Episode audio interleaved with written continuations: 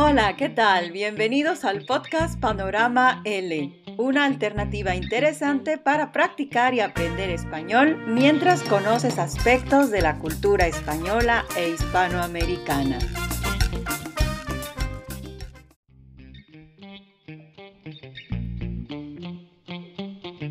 Hola, soy Yvonne. Gracias por acompañarnos en este nuevo episodio de Panorama L.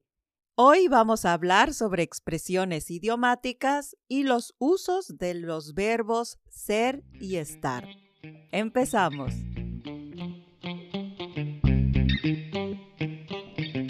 Las expresiones idiomáticas se componen de palabras que juntas tienen un significado diferente a cuando están separadas. Están presentes en todos los idiomas y generalmente se usan en contextos informales no son solo un reflejo de la riqueza de un idioma, también expresan rasgos culturales de una sociedad. Por eso su significado varía o se pierde al cambiar de un país a otro o incluso entre regiones.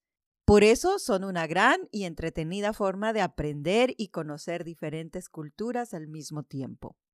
Vamos a repasar algunos ejemplos. Vamos por el primero. Es pan comido. Esta frase se usa en diferentes países de habla hispana. Hace referencia a cuando algo es muy fácil. Por ejemplo, si has estudiado mucho para un examen, estás muy bien preparado, seguro que ese examen será pan comido para ti. La segunda, meter gato por liebre. Aunque en México, por ejemplo, se cambia el verbo meter por dar. Nosotros decimos dar gato por liebre. Lo usamos cuando alguien nos, nos engaña o nos tima. Por ejemplo, imaginemos que tú te compras un producto eh, del Internet.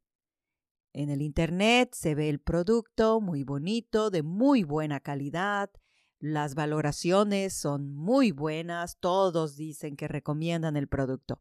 Sin embargo, cuando llega a tu casa y abres el paquete, te das cuenta que no tiene nada que ver con lo que viste en el Internet.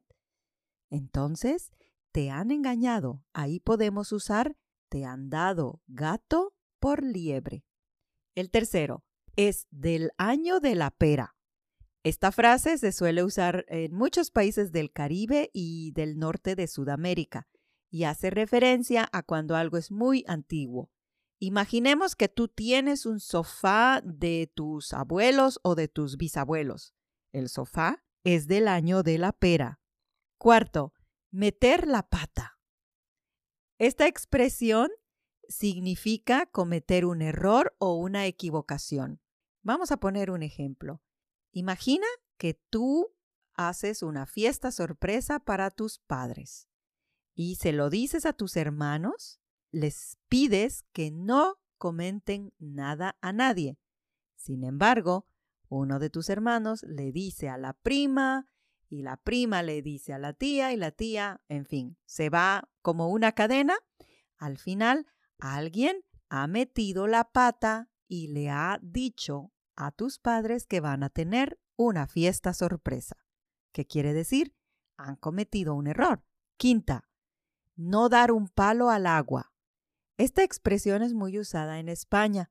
Hace referencia a una persona que no hace nada de provecho con su vida. No trabaja, no estudia, no ayuda en las tareas de la casa. Imaginemos que tú conoces a una persona que es muy floja o vaga, como dicen en, en España, que no le gusta hacer nada. Bueno, ese chico no da un palo al agua. ¿Te gustaron? ¿Te interesan estas expresiones idiomáticas? A lo mejor encuentras un contexto donde poder utilizarlas. Bien, continuamos. Vamos a hablar ahora sobre los verbos ser y estar. Gran tema, ¿no? Vamos a ver el uso del verbo ser.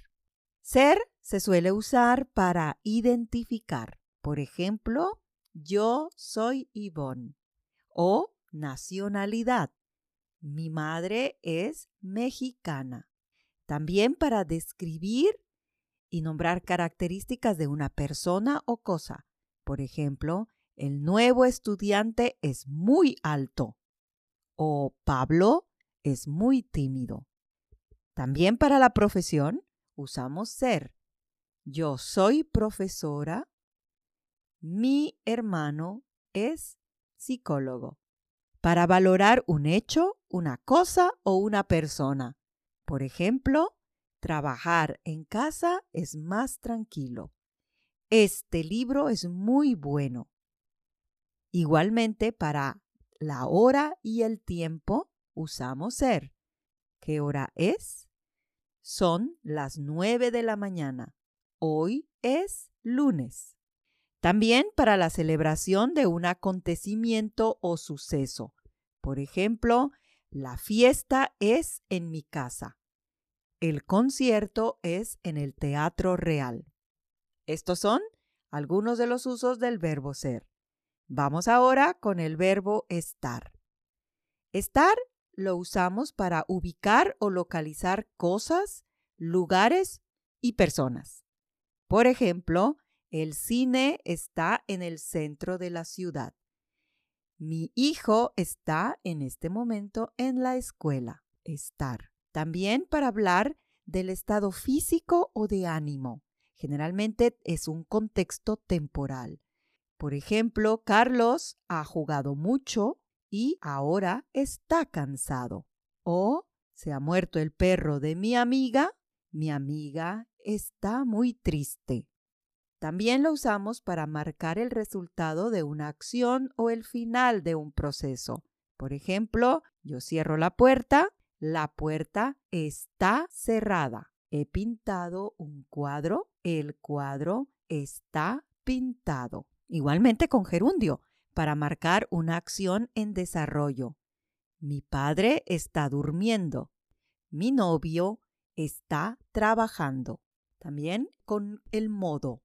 Por ejemplo, el ejercicio está bien. La película está fatal. Para situarnos en el tiempo, también usamos estar, pero solo en primera persona del plural. Por ejemplo, estamos a 10 de enero. Tienes que tener en cuenta algo muy importante.